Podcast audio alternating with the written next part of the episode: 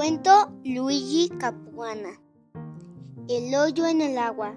Un joven hombre que estaba solo en el mundo decidió casarse.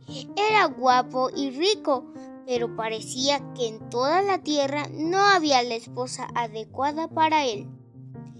Eran demasiado jóvenes o demasiado viejas o ya estaban comprometidas. Solamente quedaba una hermosa jovencita a quien él había conocido en el pozo, pero ella parecía estar un poco enojada.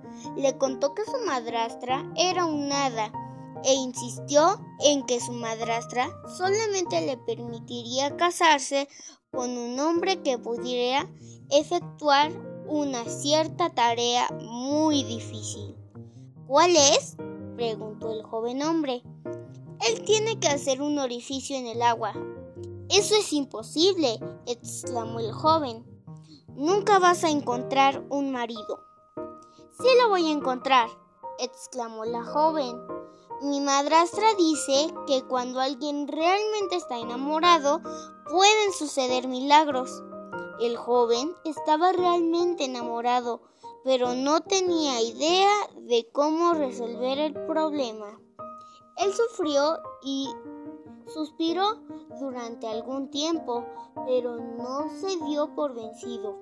Tiempo después, encontró que el pozo se había congelado y de repente lo entendió. Tomando un palo, hizo un orificio en la superficie congelada y así fue capaz de casarse con la hermosa joven.